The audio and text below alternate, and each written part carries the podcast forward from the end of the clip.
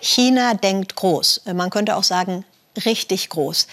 Das zeigte der Seidenstraßengipfel, der nun in Peking endete. Mit 37 Staatschefs. Präsident Putin in der ersten Reihe als Gast von Xi Jinping.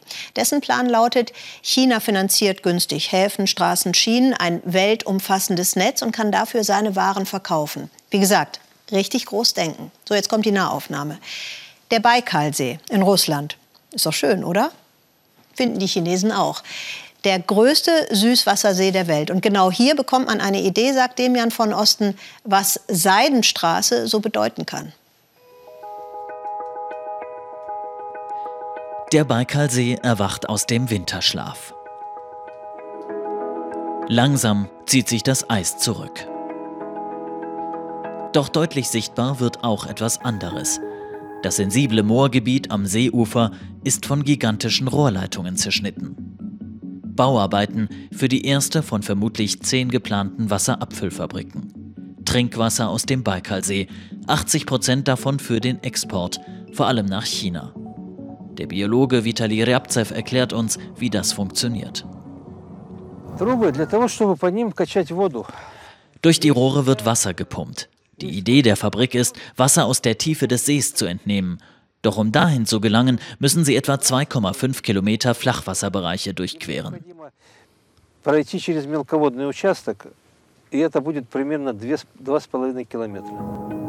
Gerade um diese Bereiche macht sich der Biologe große Sorgen. Seit Jahren zählt er immer weniger Vögel, wenn er zum Beobachten hier in den südlichen Teil des Baikalsees fährt.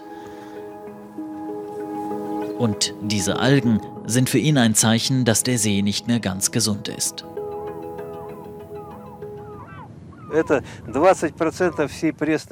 Hier lagern 20 Prozent des Süßwassers weltweit an nur einem Ort.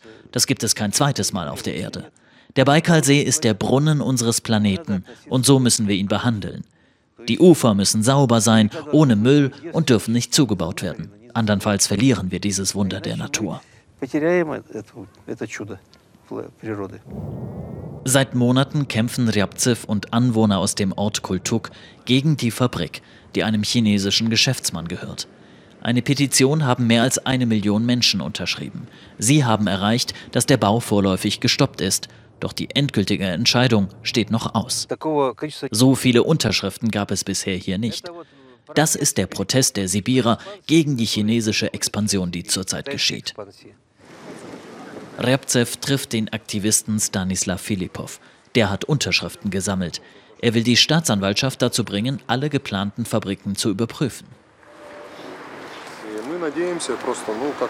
Wir haben noch Hoffnung. Unser Ziel ist, dass das Moor zum geschützten Gebiet erklärt wird.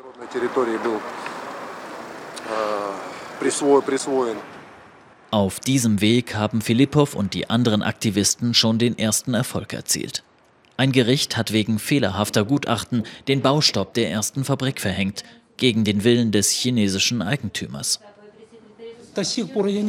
Ich verstehe nicht. Wir haben gesetzmäßig und gemäß dem Prozedere alle notwendigen Dokumente bekommen. Was passiert hier? Nicht nur für chinesische Geschäftsleute ist der Baikalsee ein Anziehungspunkt. Jedes Jahr besuchen mehr als eine Million Touristen den See, im Sommer wie im Winter. Die meisten ausländischen Touristen kommen aus China.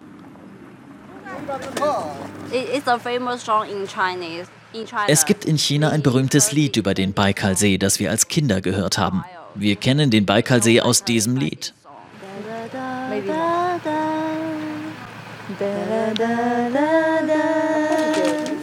Listvianka ist der wichtigste Touristenort am Baikalsee. In der Hauptsaison im Sommer kommen täglich tausende Chinesen. Immer mehr Hotels gehören chinesischen Geschäftsleuten.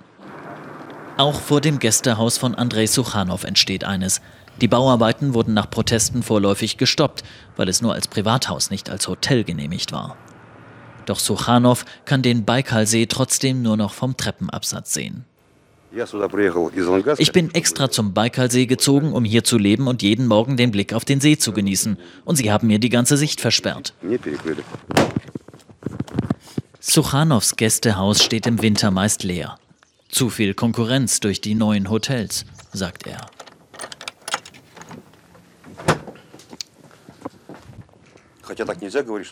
Man soll ja eigentlich nicht sagen, dass wir Chinesen nicht wollen. Nur früher gab es sie hier nicht. Jetzt sind sie aufgetaucht. Wenn wir sie hier haben wollen, dann sollten wir für sie ein eigenes Dorf an einem anderen Ort am Baikalsee bauen, einfach weil es so viele sind. Die Menschen am Baikalsee fühlen sich überrannt, denn die chinesischen Nachbarn verhielten sich zu wenig wie Gäste. Auch in Kultuk hat die geplante Fabrik eine antichinesische Stimmung ausgelöst. Doch noch mehr fühlen sich Stanislav Filippov und die anderen von ihren eigenen Politikern betrogen, die falsche Versprechungen gemacht hätten. Die Leute hier glauben nicht, dass es neue Arbeitsplätze gibt. Die Chinesen werden ihre eigenen Leute mitbringen. Ein Gutes bleibe, sagt Filippov. Der Streit um die Fabrik habe den Bewohnern von Kultuk gezeigt, dass sie gemeinsam etwas erreichen können. Der Baikalsee, Trinkwasservorrat und Heimat für Natur und Menschen. Doch die Menschen erleben, wie der See immer mehr zum Spielball wirtschaftlicher Interessen wird.